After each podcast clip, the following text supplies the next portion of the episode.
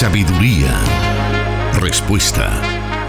Eso encontramos en la palabra de Dios. Solución bíblica. Comenzamos.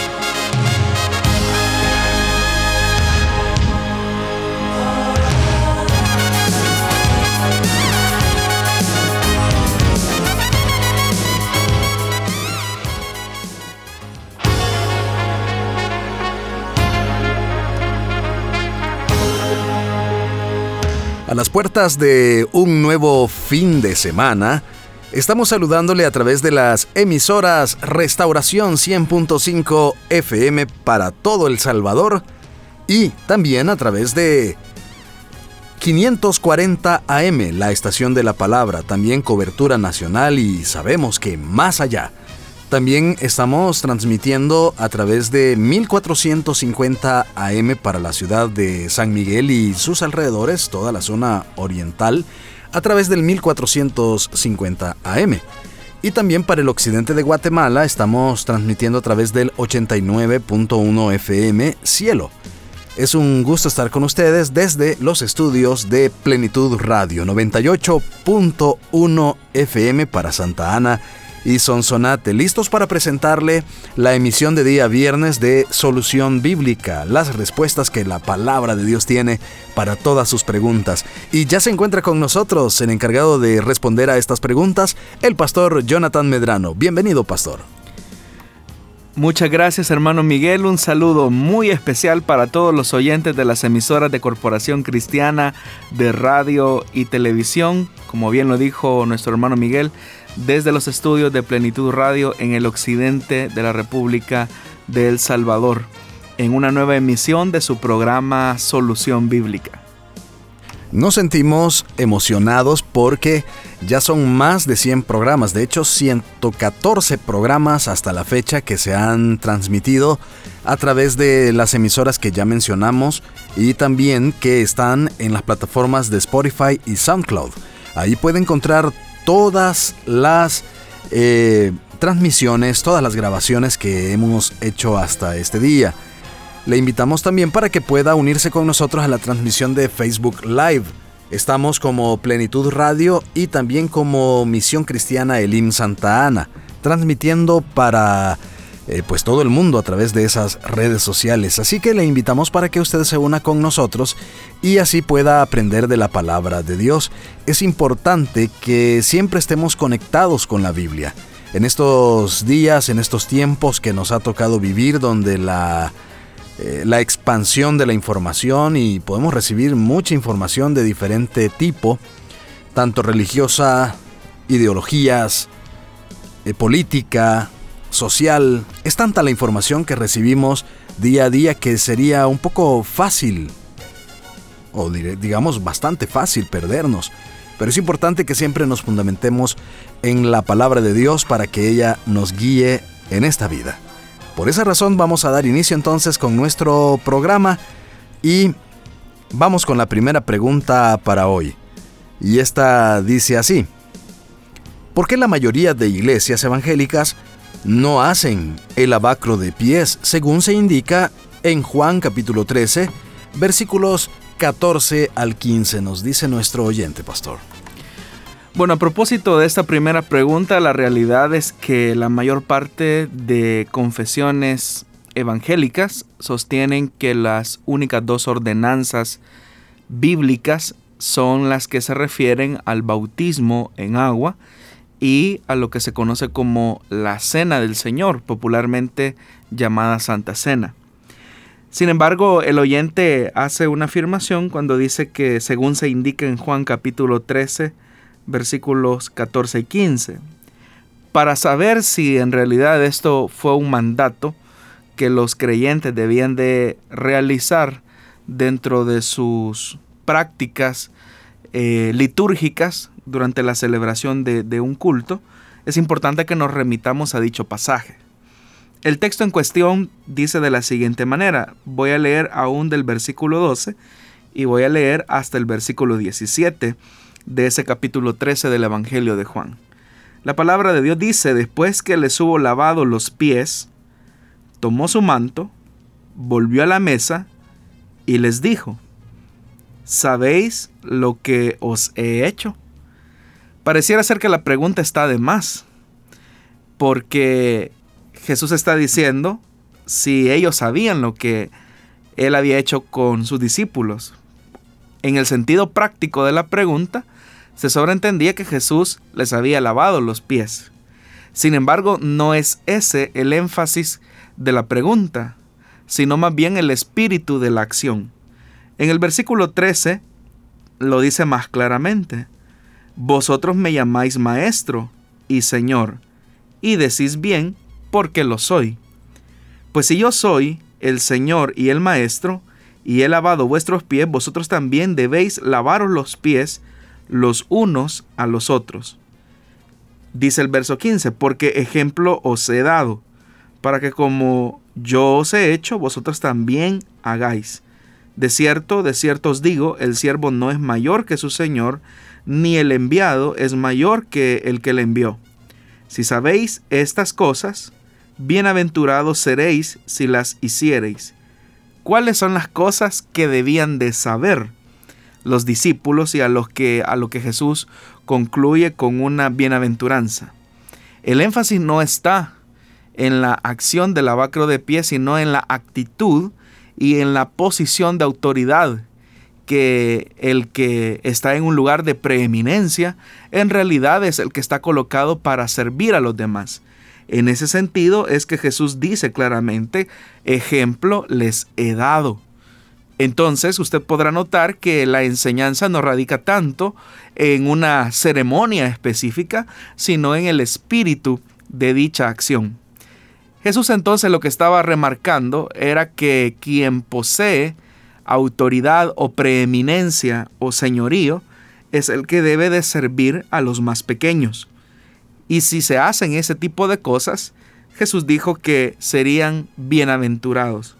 Pero es importante saber esas cosas, tener el espíritu del reino de poder servir a los demás, aun cuando esa posición que se tiene eh, secularmente se pueda conocer como muy eh, privilegiada, pero en el reino de Dios los valores mundanos no permiten que muchas veces eh, se comprenda la profundidad de, este, de, de esta enseñanza.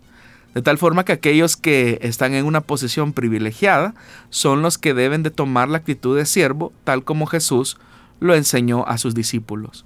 Usted podrá notar entonces que el énfasis no es tanto en una ceremonia específica como lavacro de pies, sino que es más una actitud de servicio. Ahora, hay congregaciones evangélicas que dentro de su práctica eh, litúrgica realizan esta ceremonia y en realidad no tiene nada de malo el que estas denominaciones así lo hagan, siempre y cuando no se pierda eh, la esencia de la enseñanza. Es así como hemos dado inicio al programa Solución Bíblica de este día viernes. Le invitamos para que siga con nosotros en sintonía aprendiendo de la palabra de Dios. Haremos una pausa y volvemos muy brevemente.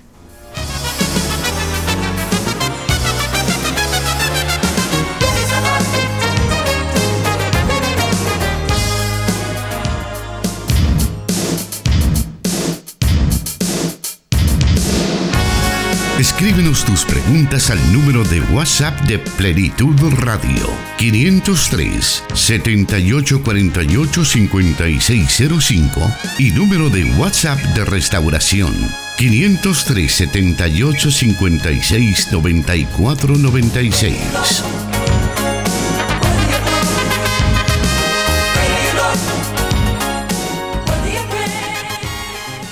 Seguimos con el programa Solución Bíblica. Gracias, estimados oyentes, por estar pendientes de esta señal. Y bueno, queremos informar acerca de un sismo que se dio hace unos eh, minutos en frente a la costa de la Libertad. El sismo fue magnitud 4.6. Sismo magnitud 4.6 frente a la costa de la Libertad bueno, habrá sido apenas sensible. Creo que nosotros, pastor, no logramos percibirlo. No, no creo. Esperamos que no haya eh, ningún problema. Pero pues le dejamos la información para que usted esté pendiente de las noticias que surjan respecto a este tipo de acontecimientos. Vamos con la siguiente pregunta para esta tarde acá en Solución Bíblica y vamos a leer la pregunta de nuestro oyente que dice, Adán, antes de pecar, ¿pudo ver al Señor cara a cara? nos dice.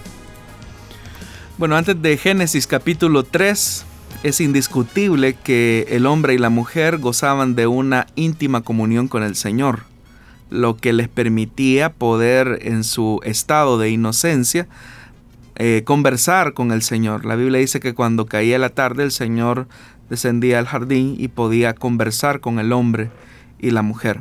No sabemos cómo era ese tipo de contacto porque hay que recordar que el hombre es materia y es espíritu, pero Dios es espíritu. Entonces no hay un detalle de algo que nosotros podamos afirmar que el hombre podía ver cara a cara. Uno puede intuir y puede tratar la manera quizás de afirmar que efectivamente eh, en su condición de inocencia, de santidad, el hombre y la mujer tenía ese acceso eh, cara a cara con Dios. Pero recordemos ese elemento importante que el Señor es espíritu y el hombre está compuesto de materia y de espíritu. Sin embargo, la realidad de Génesis en los primeros tres capítulos describe una comunión intensa y cercana con el Creador. Seguimos adelante con el programa y vamos a aprovechar estos momentos para dar a conocer la siguiente pregunta de nuestra audiencia y es ¿qué significa aleluya? Bueno, la palabra aleluya está más familiarizada en el contexto del coro aleluya del Mesías de Handel. Eh, la palabra aleluya es una palabra hebrea que se escucha o puede significar alaben ustedes ajá, que es una contracción del nombre Yahvé. En el lenguaje moderno, aleluya, pues básicamente se entiende que es una alabanza y un tributo al Señor. Ya esa palabra nosotros incluso la encontramos en Apocalipsis capítulo 19, que se usa precisamente en un eh, escenario de mucha adoración, donde una gran multitud, según lo describe ese capítulo, se ha reunido ante el trono eh, de la misma presencia de Dios. Y es ahí donde los enemigos de Dios han sido derrotados, el Evangelio y la iglesia han triunfado y eso produce una gran celebración en la misma presencia de Dios y todos tributan alabanza al Señor, un cántico de acción de gracias que los santos entonan refiriéndose precisamente a esa gran celebración. Y las razones de esa gloriosa efusión de alabanza, como ya lo dije, son la victoria de Dios, eh, del Dios justo, sobre sus enemigos que se han opuesto siempre a su reino. Sin embargo, los versículos 4 y 6 de ese capítulo 19 son enfáticos en señalar la soberanía de Dios y cómo esa soberanía de Dios eh, se ha también fusionado con la comunión que ese Dios justo ha tenido con su pueblo. Esa celebración, esos vítores, son básicamente una expresión de alabanza que Juan de Patmos lo describe como una, eh, una voz de, grandes eh, proporciones, de aguas estruendosas, en las que se alaba el nombre del Señor a través de ese aleluya. Entonces, la expresión básicamente denota un sentimiento muy profundo de reconocimiento y de adoración al Señor. Eh, por eso es que también usted puede encontrar esa expresión hebrea en los salmos. Porque los salmos también básicamente expresan eh, y entonan la gratitud del salmista eh, sobre las victorias, las hazañas, los prodigios de Dios a favor de su pueblo. Así que esa versión de Handel del gran coro del Mesías eh, queda como una pálida expresión de lo que en realidad será el coro angelical cuando la iglesia reunida junto al Señor expresen ese aleluya porque el Señor nuestro Dios Todopoderoso reina para siempre. Sigamos aprendiendo de la palabra de Dios. Ella tiene mucho que decir a nuestras vidas. Volvemos en unos segundos.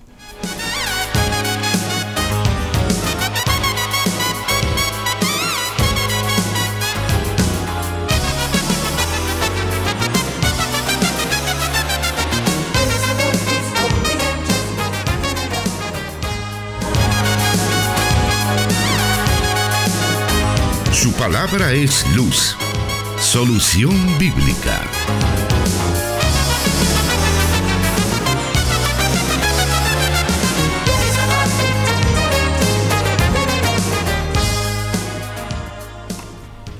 Sus preguntas las puede enviar a nuestro WhatsApp en Plenitud Radio 78 48 56 05. También lo puede hacer al WhatsApp de Restauración 7856 9496. Ahí podemos estar en contacto para saber cuál es su pregunta respecto a la vida cristiana, a alguna duda que a usted le surja al momento de estudiar las escrituras, o algo que usted necesite que la palabra de Dios ilumine en su vida, puede enviarnos su pregunta a través de esos medios que ponemos a su disposición. Nos vamos ahora a la siguiente pregunta para esta tarde. Es un planteamiento que nos hace uno de nuestros oyentes. Este dice así. ¿Qué dice la Biblia sobre las festividades de Navidad? Sobre el árbol, las luces y la cena que se hace.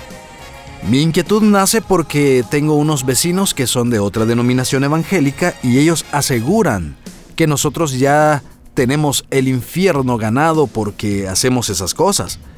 Por otra parte, mis familiares que vienen de Estados Unidos, junto a ellos, hacemos una cena especial y damos a los más necesitados. Les llevamos ropa, entre otras cosas. Mi pregunta es, ¿en qué se basan ellos para afirmar que por hacer esto tenemos el infierno ganado? ¿Tiene algo de malo ser parte de estos festejos y compartir un poco de lo que tenemos? Nos dice nuestro o nuestra oyente. Bueno, quizás por la proximidad de las festividades de fin de año comienzan a surgir este tipo de, de preguntas. Casi que todos los años aparece una pregunta similar a esta. ¿Qué dice la Biblia sobre la Navidad, sobre el árbol, las luces, la cena de fin de año? Absolutamente nada. Es una costumbre en Occidente de celebrar bajo una tradición eh, en esa fecha, eh, la víspera de la Navidad. Eh, sin embargo, como repito, es una tradición occidental muy propia de la cristiandad de Occidente. Pero la Biblia no dice nada acerca de esto ni que se deba de hacer. Sin embargo, me parece increíble cómo el desconocimiento de la Biblia pueda llevar al punto de un cristiano, supuestamente, que ha nacido de nuevo y que tiene el amor de Dios en su vida, de mandar al infierno a otro creyente. En primer lugar, mi pregunta sería para estos hermanos que le han dicho esto, ¿cómo saben ellos que ustedes tienen el infierno ganado por esto? Y reducen el tema de la salvación nuevamente a la cuestión de las obras. Es decir, porque ustedes hacen esto, eh, ustedes tienen la condenación eterna. Eh, es, se colocan en una posición de jueces y jueces injustos, como la Biblia lo dice. Entonces, ¿de dónde sacan ellos eh, ese veredicto tan, tan radical, tan vertiginoso? Pues de su invento.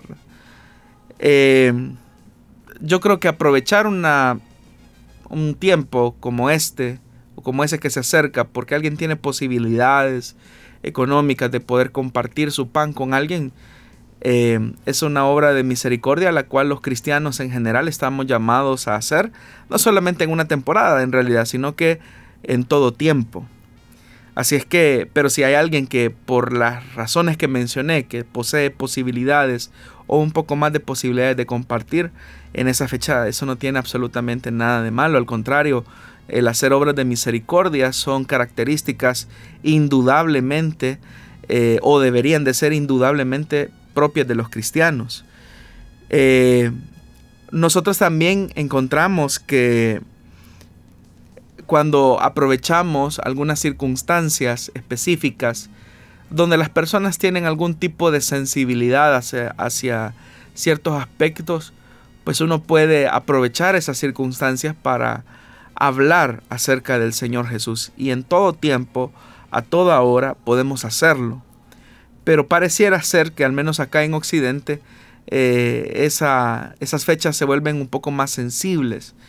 Y podrían ser utilizadas de manera estratégica para hablar de otros acerca del hecho más glorioso que ocurrió y es que el Señor haya dado a su Hijo a una humanidad que estaba corrompida y urgentemente eh, solicitando a un Salvador.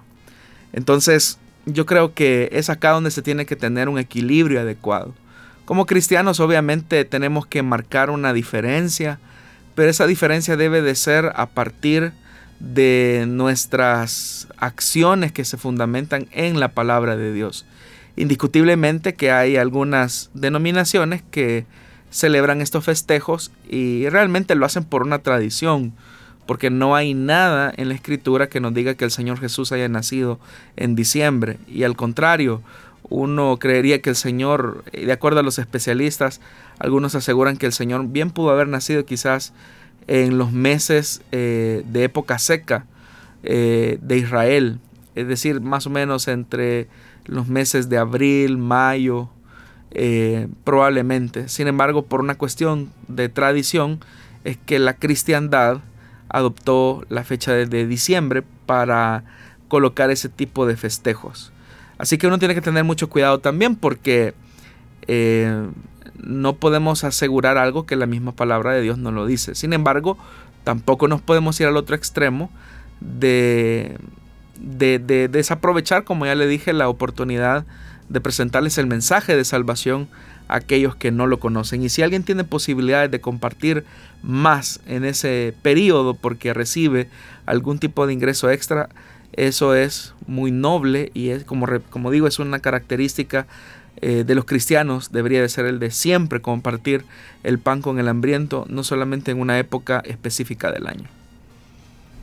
Hay algunos tradicionales, algunos eh, evangélicos eh, tradicionales o conservadores, como a veces llamamos, ¿verdad? A algunos, que dicen, pues, no, si conocemos el trasfondo de una celebración como esta, por la historia que algunos ya lograron descubrir, algunos han leído pues algunos tratados de, de teología, bueno, no sería tanto teología, sino historia de cómo surgieron estas festividades y dicen, no, a todas luces esto no es correcto y es algo que los cristianos evangélicos no deberían de eh, eh, celebrar. O en todo caso, eh, cuando ya se habla de la parafernalia de árboles de Navidad, luces, algún tipo de adorno alusivo a la fecha. ¿Será que el, evangélico debe dejar que los demás hagan con su vida o realmente es válido el de lo que dice a veces también la escritura de poder reprender a los que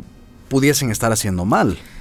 El punto es que entrar en ese tipo de debates en muchas ocasiones se vuelve bastante estéril porque hay personas que como el caso este, ¿verdad? Del, oyente que pregunta, o de la oyente, no sé si es hermano o hermana, eh, llegar al punto incluso de, entrar en una pugna sobre cosas que no son fundamentales de la fe. Eh, yo creo que es, es, absurdo. Es mi opinión muy personal. Eh, el tema este del, de del arbolito como tal, como lo conocemos popularmente, de hecho que surgió dentro del seno del protestantismo, al que tanto admiramos. Eh, se dice en una ocasión y en otros programas lo hemos dicho, que un día Lutero iba eh, de camino a su casa por la noche y comenzó a ver el cielo estrellado. Y comenzó a ver en el horizonte también cómo eh, esa belleza del, cielo estrellado le recordó aquel suceso que se relata en los evangelios cuando los pastores vieron la, la señal en el cielo que apuntaba que el Mesías había nacido. Entonces, como una manera de reflexionar o de recordar eh, esa, ese momento tan, tan hermoso. Eh, dicen que Lutero pues dijo, bueno, ¿de qué forma puedo eh, traer esta expresión al interior de la casa? Y se le ocurrió la idea del famoso árbol, ¿verdad? Colocarle pequeños símbolos luminosos, objetos luminosos, alrededor para recordar ese, ese, ese momento específico. Entonces, vea, el origen, eh, al menos en el protestantismo, tuvo su, su origen en, el mismo Lutero, ¿verdad?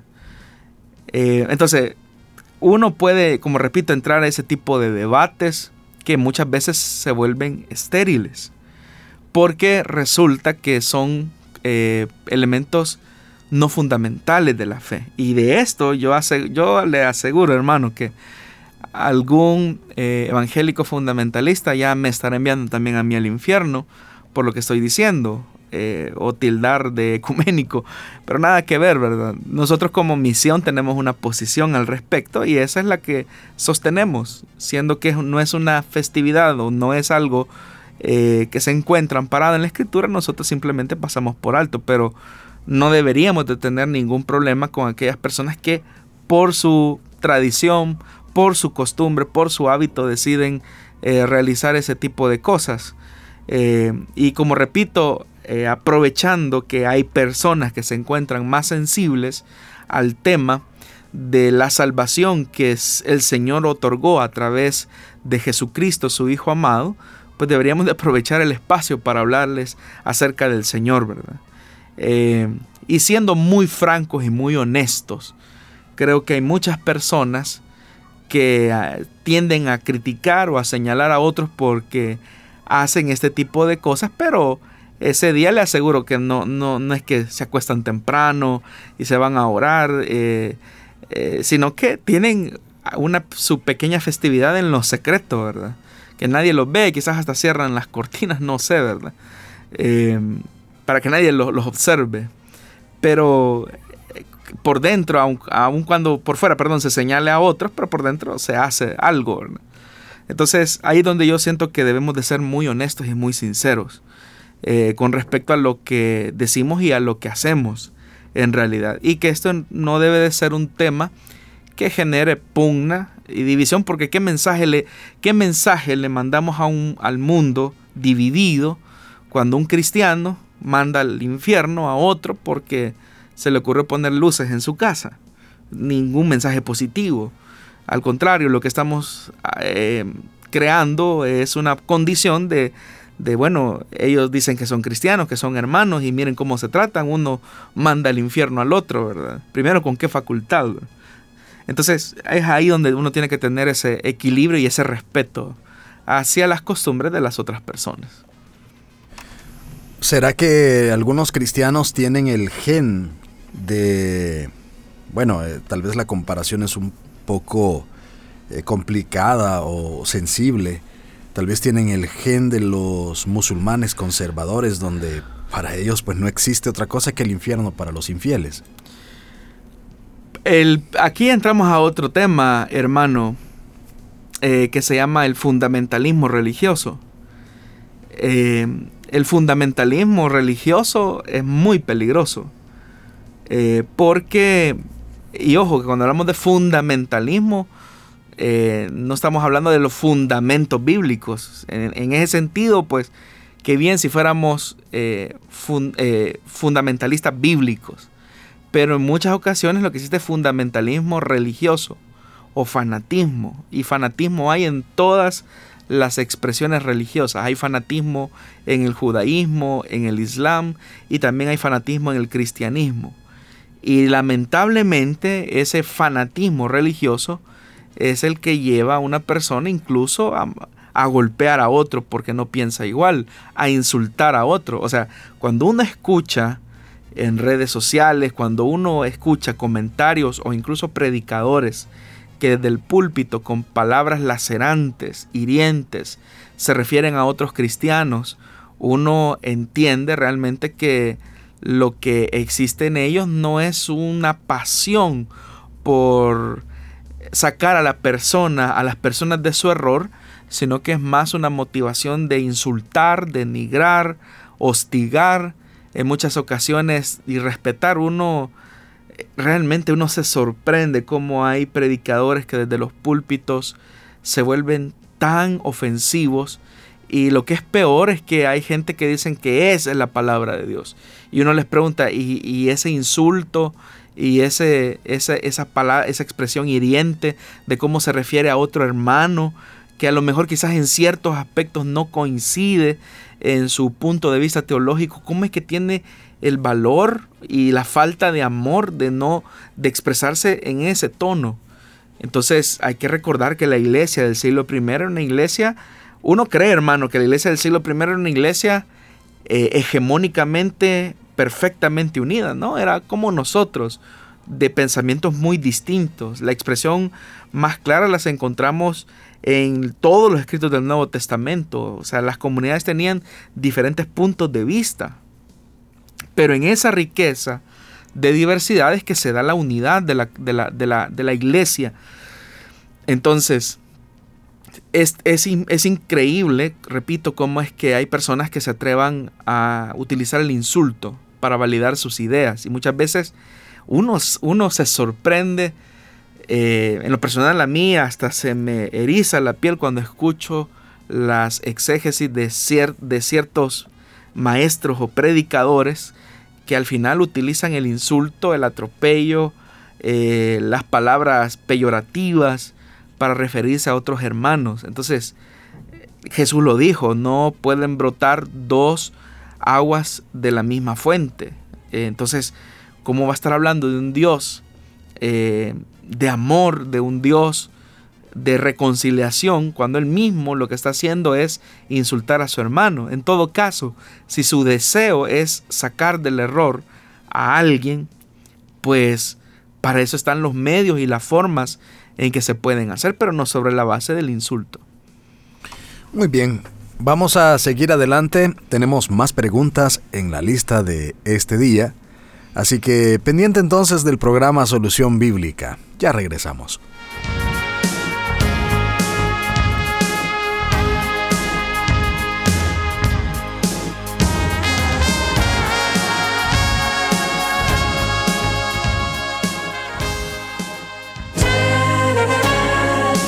Dios da la sabiduría y el conocimiento. Solución bíblica.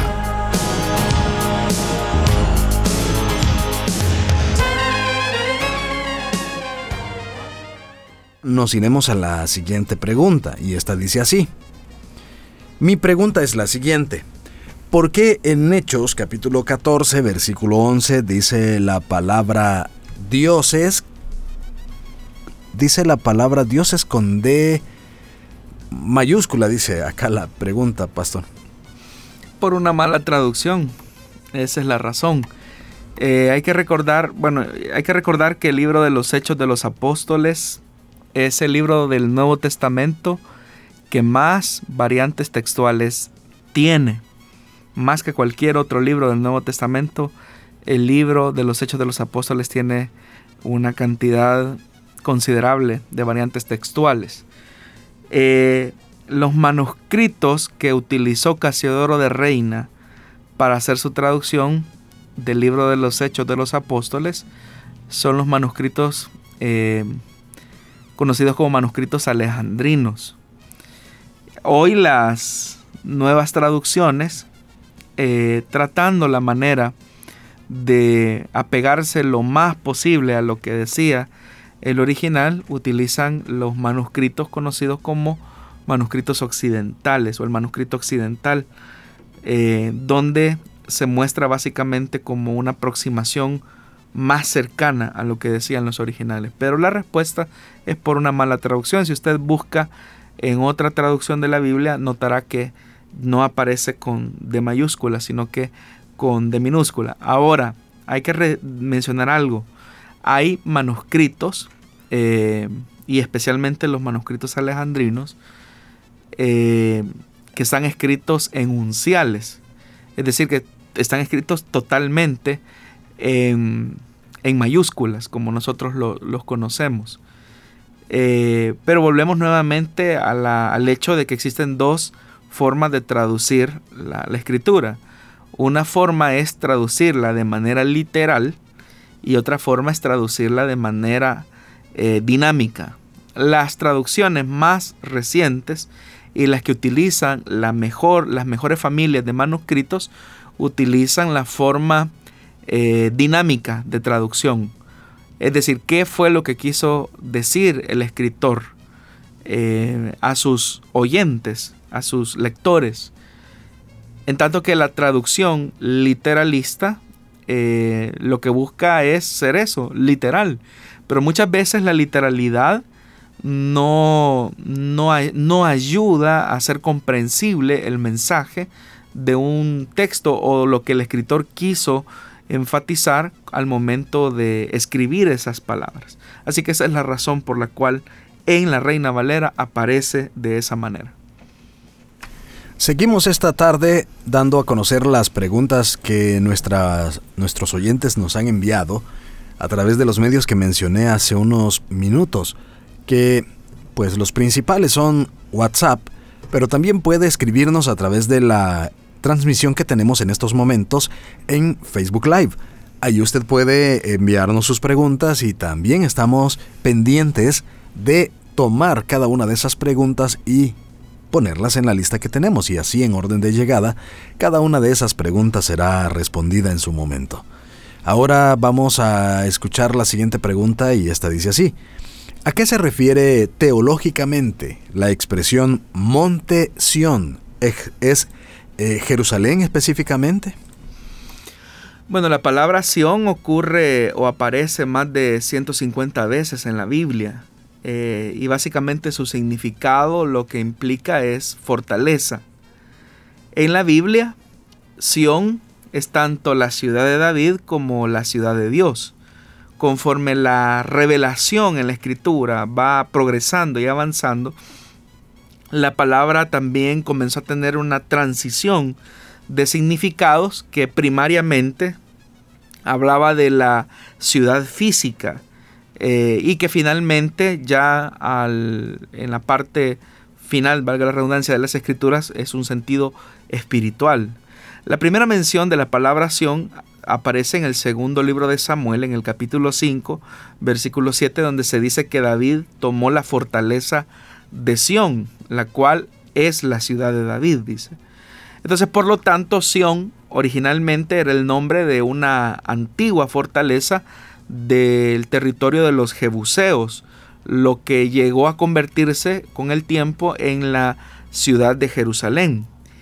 De tal forma que Sión llegó a ser no solo una fortaleza, sino también una ciudad en la cual estaba dicha fortaleza. Después que David eh, conquistó la fortaleza de Sión, eh, Sión entonces fue catalogada o llamada o conocida como la ciudad de David, como se relata en el primer libro de los Reyes, capítulo 8, versículo 1, y en el primer libro de las Crónicas, 11, versículo 5. Ya cuando Salomón eh, ejecuta la planificación de su padre David para la construcción del templo en Jerusalén, la palabra Sión básicamente se expandió en significado para incluir también al templo y el área que rodeaba el templo. En el Salmo 48, versículo del 1 al 3, dice lo siguiente, Grande es el Señor y digno de suprema alabanza en la ciudad de nuestro Dios, su monte santo. Bella colina es la alegría de toda la tierra, el monte Sión, en la parte norte es la ciudad del gran rey. En las fortificaciones de Sión, Dios se ha dado a conocer como refugio seguro. Es decir, que es una inclusión de toda la ciudad, eh, pero como una realidad espiritual. Y efectivamente, eventualmente Sión fue usada como el nombre, como ya lo dije, para referirse a la ciudad de Jerusalén en su conjunto, a la tierra de Judá, a la gente de Israel, eh, como una totalidad, una expresión de la cobertura de Dios sobre su pueblo. Pero eh, el uso más importante de la palabra Sión en su expresión teológica es una, es una figura de Israel como nación, como pueblo de Dios que está en la presencia de Dios. Y esa realidad se encuentra de mayor forma explicada o trazada en el Nuevo Testamento, cuando Sion ya tiene más una implicación espiritual más que de un espacio físico. Eh, donde por ejemplo eh, el cristiano eh, y la iglesia se refieren más a un reino real de Dios que comienza en los corazones de los creyentes, pero que se extiende hacia lo que se conoce como la Jerusalén celestial.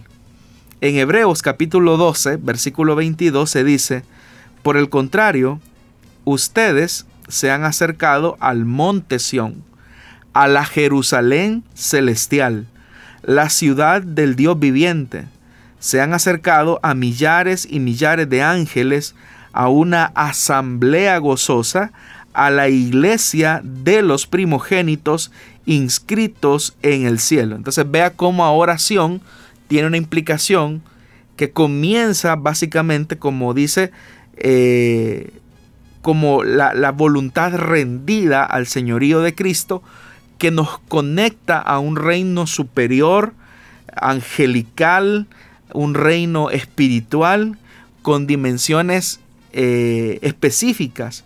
Por eso es que dice, se han acercado a Dios, el juez de todos, a los espíritus de los justos que han llegado a la perfección, a Jesús el mediador de un nuevo pacto y a la sangre rociada que habla con más fuerza que la de Abel. Entonces, es básicamente una expresión que refleja la totalidad de los creyentes. Y Pedro eh, se refiere a Cristo como la piedra angular de Sión. Eh, en primera de Pedro capítulo 2, versículo 6 dice, por lo cual también contiene la escritura, he aquí, pongo en Sión la principal piedra del ángulo, escogida, preciosa, y el que creyere en él no será avergonzado. Pero note eso, que el fundamento de la Sión celestial, de la Jerusalén celestial, de la ciudad de Dios, es Jesucristo. Y sabemos que lo que está arriba de Jesús es la comunidad de creyentes, es el cuerpo de Cristo que se siente se sienta fundamentada en la autoridad de un reino celestial que ya no es el reino de David, sino que es el reino de Dios. Entonces usted puede notar cómo la expresión monte Sión o Sión ha ido evolucionando en la medida en que la revelación de Dios también ha sido progresiva. Tenemos un par de minutos aún para poder escuchar una siguiente pregunta y su respectiva respuesta. Así que vamos a darla a conocer. Y esta dice así. ¿Será verdad que el arca del pacto se encuentra escondida debajo del domo de la roca, debajo de la custodia de los, o más bien bajo la custodia de los musulmanes? ¿Por qué Dios permitió que desapareciera, siendo que esto ha sido objeto de incredulidad, pues algunos afirman que nunca existió y que solo fue una leyenda? Bueno, lo que sucedió con el arca del pacto es una pregunta que ha fascinado eh, por siglos a teólogos, estudiantes bíblicos y arqueólogos, incluso ha motivado la puesta en escena en las grandes pantallas eh, cinematográficas con Indiana Jones y la búsqueda del arca perdida. Eh, pero es precisamente porque hay como una intriga alrededor de qué fue lo que ocurrió con el arca. Sin embargo, nosotros sabemos por el testimonio de las escrituras que en el año 18 del reinado de Josías, rey de Judá, él ordenó a los guardianes del arca del pacto que regresaran al templo eh, en Jerusalén, el arca que ellos tenían bajo su custodia. Eh, esa es la última vez que el arca es mencionada en las escrituras. 40 años después del reinado de Josías sabemos que el rey Nabucodonosor eh, de Babilonia, capturó Jerusalén y saqueó el templo. Y menos de 10 años después de eso regresó y tomó todo lo que todavía quedaba en el templo y luego quemó junto a toda la ciudad hasta los cimientos de lo que se conocía en ese momento como Jerusalén. Entonces la pregunta sigue ahí, ¿qué sucedió con el arca? Eh, ¿Será que fue tomada por Nabucodonosor? ¿Fue destruida cuando los babilonios destruyen la ciudad de Jerusalén? ¿O fue sacada y escondida antes que esto sucediera? Como por ejemplo evidentemente sí ocurrió en el caso de la invasión al templo efectuada por Sisac, el rey de Egipto, durante el reinado de Roboán, hijo de Salomón. Ahí claramente pues uno puede intuir que los guardianes del arca tuvieron que sacar el arca para evitar que ésta fuese destruida o capturada por Sisac, eh, el rey de Egipto. Hay una tradición que se encuentra en lo que nosotros conocemos como los libros deuterocanónicos eh, o no canónicos, el segundo libro de Macabeos, que relata que durante la invasión de Babilonia, el profeta Jeremías advirtió a través de un oráculo, eh, a través de una profecía, en ese relato, como repito, no canónico, eh, de llevar la tienda, es decir, el tabernáculo y el arca, a irse a la montaña donde Moisés divisó la tierra prometida, es decir, el monte Nebo. Y dicen que eh, cuenta este relato que cuando llegaron ahí, Jeremías encontró una especie de, de, caverna y lo que hizo fue ahí es introducir la tienda, el arca y el altar del incienso y básicamente selló por completo esa, esa caverna. Sin embargo, dentro de ese relato se dice que algunos de sus compañeros volvieron para poner una especie de señales en el camino, pero ya no pudieron encontrarla. Y es cuando Jeremías se entera y los reprende eh, severamente, según ese relato, eh, diciéndoles que ese lugar debe de permanecer desconocido hasta que Dios tenga misericordia del pueblo y lo vuelva a reunir como nación y que nuevamente Dios conceda la posibilidad de volver a reconstruir el templo y colocar el arca en su sitio. Entonces, eso es lo que reza esa, como repite esa historia dentro del segundo libro de Macabeos, pero sabemos que es un libro eh, no inspirado. Entonces, si esto fue verdad, si esto no fue verdad, pues eso solamente el Señor lo sabrá. ¿Y qué ocurrió con el arca? Pues solo el Señor lo sabrá. Pero la razón por la cual el oyente pregunta, eh, que dice que si el arca del pacto se encuentra sepultada bajo el domo de la roca, en realidad es parte de una cantidad sin fin de teorías que han tratado la manera de explicar la desaparición del arca hubo dos rabinos, eh, Shlomo Goren y Yehuda Hetz, quienes aseguraron que eh, debajo del monte del templo estaba enterrada el arca para que Nabucodonosor no se la llevara. Pero como también señala el oyente, desafortunadamente el monte del templo es ahora la sede del Domo de la Roca, uno de los sitios religiosos más custodiados por el mundo musulmán y que tocar esa área supondría una tercera guerra mundial, literalmente, porque eh, de hecho que se considera como una zona neutral, porque es un lugar sagrado para el Islam como también es sagrado para el judaísmo. Entonces no sabremos si en realidad estos rabinos Goren y Hetz estaban en lo cierto al afirmar que el, arca del pacto estaba sepultada o está sepultada debajo del domo de la roca. Ahora, ¿por qué el Señor eh, pues permitió que desapareciera. Hay que recordar que la tendencia del ser humano y específicamente la tendencia de Israel había sido de continuo a la idolatría, al fetichismo. En el primer libro de Samuel uno encuentra un fetichismo eh, exagerado en Israel en, en ponerle la fe y la esperanza a ese mueble. Pero en realidad ese mueble lo único que simbolizaba y era un símbolo de la presencia de Dios en medio de su pueblo, pero no era Dios. Entonces la tendencia, repito, de los seres humanos es a generar una inclinación a la idolatría, entonces uno puede intuir, uno puede suponer que en realidad Dios permitió que el arca desapareciera sin dejar rastro precisamente por prevención a la conducta idolátrica que los seres humanos tienden a desarrollar por la fascinación de este tipo de cosas. Si imagínense que lo que ocurre en lo que hoy se conoce como el muro de los lamentos, hay gente que cree que por ir a orar al muro de los lamentos, el Señor lo escucha más rápidamente, porque era un lugar sagrado, dicen ellos. Eh, y en realidad no, es, es básicamente lo que se conoce como la, base de lo, donde estuvo eh, asentado el templo. Pero la gente pone fetichismo y no solamente ponemos fetichismos en cosas como esta, sino que hay gente que pone fetichismos en el hecho de tener la Biblia abierta en el Salmo 91.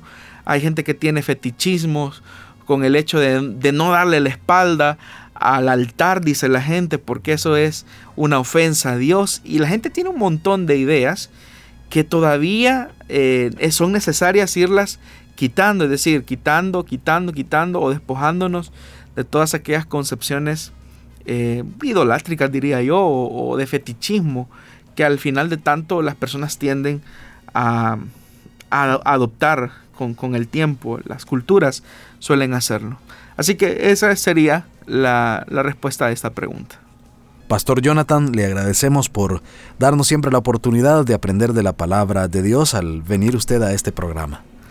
Muchas gracias hermano Miguel por trasladarnos las preguntas y los comentarios muy valiosos de nuestros oyentes.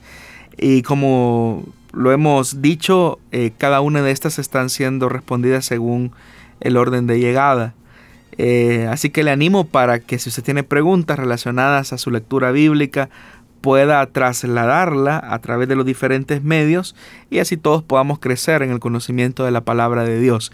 Como ya el hermano Miguel también mencionaba, estamos a las puertas de un fin de semana y eso nos habla de las diferentes actividades que hay en las diferentes congregaciones, en el caso de Misión Cristiana Elim, eh, las células, los servicios dominicales, para que con las precauciones eh, debidas de bioseguridad, pues podamos servir al Señor con entusiasmo, sabiendo que la obra de Dios no se detiene Em, sino que nuestra actitud debe de ser de confianza, de fe, de esperanza eh, y de mucha sabiduría en un tiempo tan atípico como el que estamos viviendo. Muy bien, será hasta el próximo martes que volvamos a escucharnos acá en los diferentes medios que transmiten Solución Bíblica. Hasta entonces y muchísimas bendiciones.